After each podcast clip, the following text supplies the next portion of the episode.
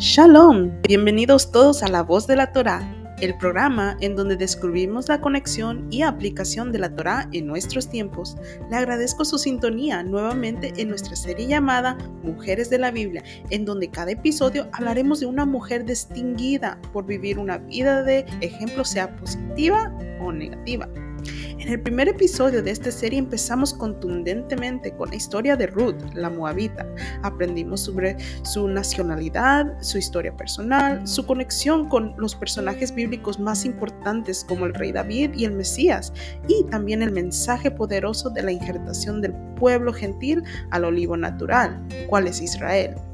Si todavía no lo han escuchado, el primer episodio, les recomiendo escucharlo.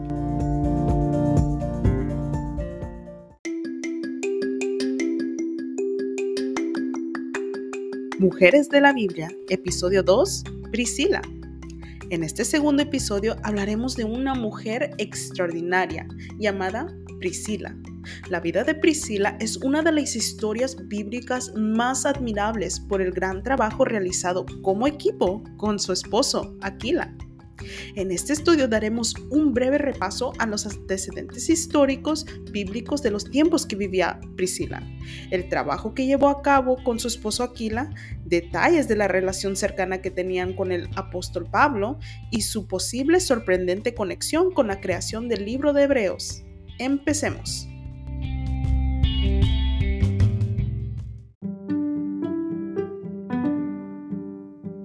Priscila es mencionada seis veces en la Biblia, cada vez en conjunto con su esposo Aquila. Cuatro de esas veces el nombre de Priscila es mencionado primero y después el de su esposo. Esto puede sonar algo insignificante, ¿no? Pero en el tiempo y el lugar que vivía Priscila era una época en cual se consideraba la mujer inferior al hombre. La verdad es que las costumbres greco-romanas de ese entonces eran bastante machistas.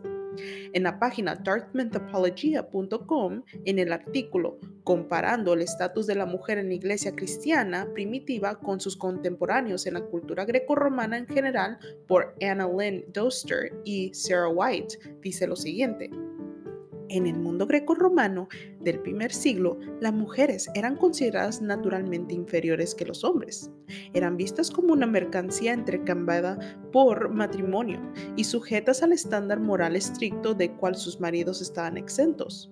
Se les prohibió de cualquier forma de independencia y se les prohibió ejercer cualquier tipo de autoridad o influencia. Como escribió el gran orador romano Cicerón, nuestros antepasados en la sabiduría consideraron que Todas las mujeres, debido a su debilidad innata, deberían estar bajo control de tutores. Hoy en la sociedad progresista que valora los derechos y igualdad de las mujeres, el cristianismo se caracteriza a menudo como la extensión de esta cosmovisión machista. Sin embargo, la historia de la iglesia primitiva cuenta una historia dramáticamente diferente. Las enseñanzas cristianas que dijo el Mesías, no hay griego ni judío, ni esclavo ni libre, ni hombre ni mujer, conmocionó y ofendió al mundo antiguo. Las mujeres eran valoradas por igual que los hombres. En el matrimonio eran socios, no propiedades, y se esperaba que tanto el marido como la mujer se adhieran al mismo conjunto de normas morales. Se les permitió participar en iglesia como individuos y ocupar posiciones de autoridad e influencia acorde con sus dones espirituales. Contrariamente a la percepción moderna, fue la enseñanza cristiana encarnada en la comunidad de la iglesia primitiva que la proporcionó en catalizador y base para una revolución de derechos y dignidad de la mujer. Priscila a menudo es considerada como la primera maestra o predicadora de la historia de la iglesia primitiva. Hasta hay eruditos que la acreditan a Priscila como la autora del libro anónimo de los hebreos, como el prominente teólogo y historiador de la iglesia Adolf von Harnack.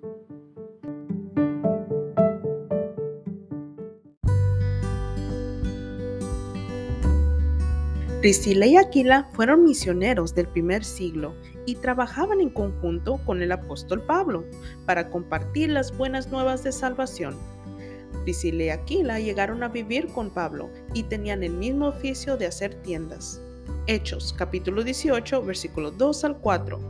Y halló un judío llamado Aquila, natural de Ponto, recién venido de Italia con Priscila, su mujer, por cuanto Claudio había mandado que todos los judíos saliesen de Roma.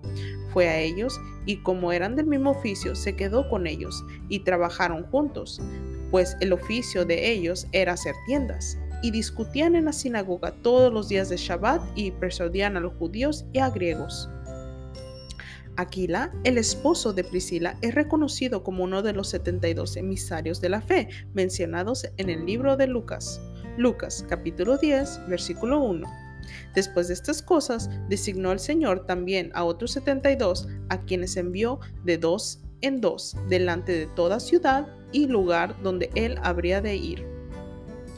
En la cultura occidental, a los emisarios se les ha llamado con frecuencia como discípulos mientras en el lado oriental se le es llamado como apóstoles. Vamos a tomar un breve momento para definir estas dos palabras según la lengua griega, la cual fue escrita la mayoría del Nuevo Testamento para descubrir cuál palabra es la más adecuada para usar en ciertas aplicaciones. El equivalente griego para la palabra discípulo es la palabra matetis, que se encuentra en el Strong G3129. Significado es aprendiz, alumno, discípulo. Matitis viene de la raíz matano, cual significado es aprender, ser informado, aumentar el conocimiento de uno, ser aumentado en conocimiento, escuchar, estar informado, aprender con el uso y práctica, estar en hábito de y acostumbrado a. Ahora examinaremos la palabra apóstol, cuál es la palabra apóstolos en griego, que se encuentra en el Strong G652. El significado en griego es un delegado, en especial un embajador del Evangelio, oficialmente comisionado de Cristus, apóstol con poderes milagrosos, apóstol, mensajero, el que es enviado. Comparando las palabras, miramos que para poder hacer un apóstol, uno tenía que ser un discípulo primero, ya que uno aprendía bien lo que ha sido enseñado y ahora puede ser enviado para enseñar y compartir lo mismo que ha aprendido. En palabras más simples, discípulo es un estudiante y el apóstol es un maestro comisionado del Mesías.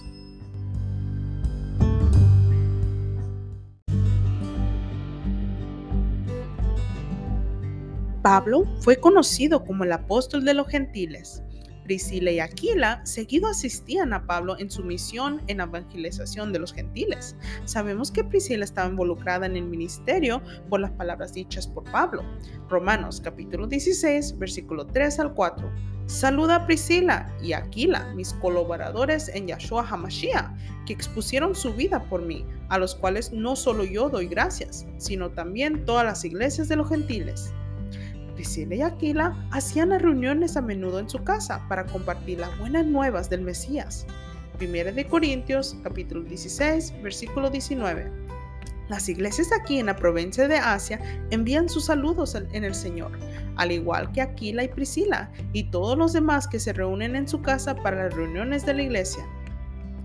Colaboraron tanto con el apóstol Pablo que según las constituciones apostólicas dicen que Pablo asignó a Aquila como el primer obispo juntamente con Isetas en Asia Menor.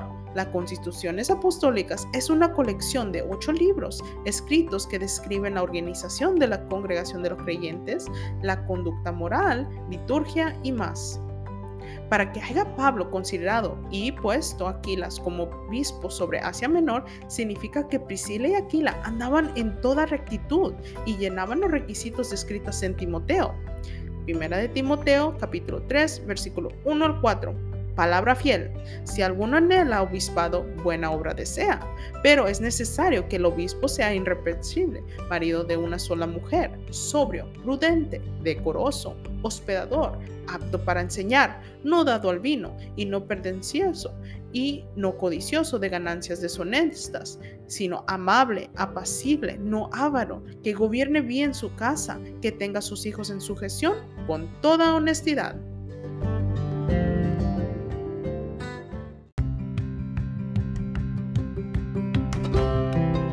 ¿Qué nos enseña la vida de Priscila? La vida de Priscila nos confirma lo que dice el proverbio, la mujer sabia edifica su casa. Y también como dice ese dicho secular, atrás de un gran hombre hay una gran mujer. Miramos que Priscila es esta gran mujer sabia, trabajando arduamente para poder llevar a cabo la encomienda del Eterno, apoyando a su esposo en todas las circunstancias, hasta en las difíciles, cuando salvaron la vida de Pablo. Es evidente a través de todos los versículos mencionados que Priscila y su esposo, Aquila, trabajaron juntos con tanta gracia y pudieron llegar lejos por tener ese mismo objetivo en común. Mateo capítulo 18, versículo 19. Además os digo que si dos de vosotros se ponen de acuerdo sobre cualquier cosa que pidan aquí en la tierra, se les será hecho por mi Padre que está en los cielos. Quiero tomar un momento para agradecer a Donai por esta enseñanza, que me tocó tanto mi corazón. Para mí es especial por la razón que Adonai me ha dado esa bendición de trabajar en conjunto con mi esposo en este ministerio. Espero que este estudio le haya sido de bendición, tanto como lo ha sido para mí. Primera de Tesalonicenses, capítulo 5, versículo 11. Por tanto, aliéntense unos a otros y edifíquense unos a otros, tal como lo están haciendo.